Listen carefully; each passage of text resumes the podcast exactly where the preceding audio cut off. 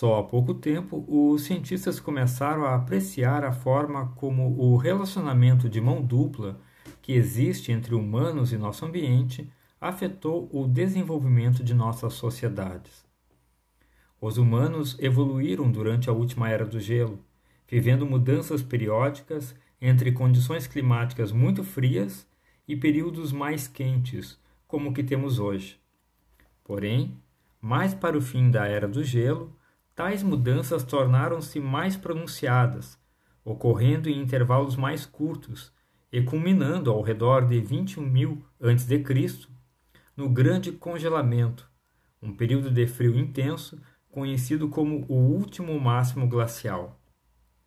Pessoas e animais que viviam nas regiões mais ao norte morreram ou migraram para o sul, conforme as calotas polares se expandiam, chegando a atingir o sul da Inglaterra. Tal quantidade de água congelada fez com que o nível dos oceanos diminuísse, deixando à vista pedaços de terras que antes estavam submersos, como a Beríngia, a passagem continental que conecta a América do Norte à Ásia, a rota pela qual os humanos chegaram pela primeira vez às Américas.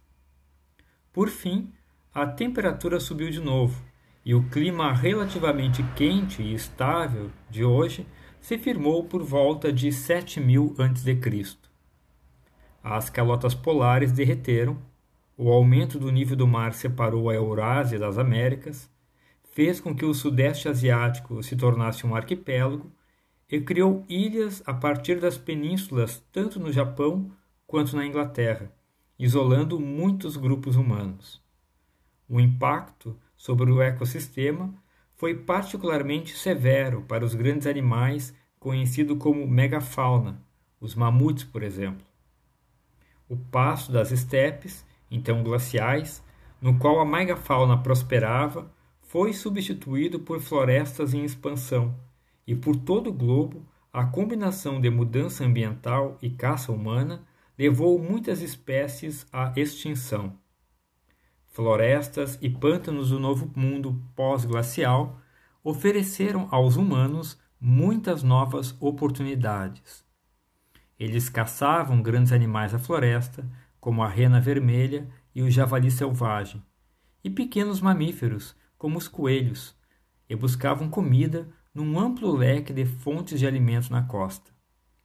Peixes migradores, como o salmão, mamíferos aquáticos, como as focas, e crustáceos, aves selvagens e diversos frutos, tubérculos, nozes e sementes também se tornaram importantes para sua dieta. Em áreas particularmente ricas em recursos naturais, os grupos humanos talvez não tenham se estabelecido no único lugar e enviaram pequenos grupos em expedições mais além dos campos visando a recursos específicos. As comunidades natufianas do Mediterrâneo Oriental, por exemplo, foram capazes de explorar fontes abundantes de cereais selvagens no Oriente Próximo. Alguns grupos começaram a manipular seus habitats, queimando vegetação e cortando árvores para encorajar suas espécies animais e vegetais a crescerem. Eles começaram a selecionar e cuidar de espécies de plantas produtivas e semearam linhagens de sementes que lhes agradavam, enquanto controlavam certos animais.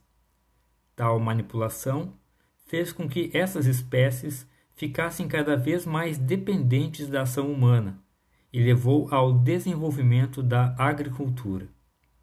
Uma mudança radical no tipo de vida humana, que desde então resultou num impacto ainda mais dramático dos humanos em seu ambiente.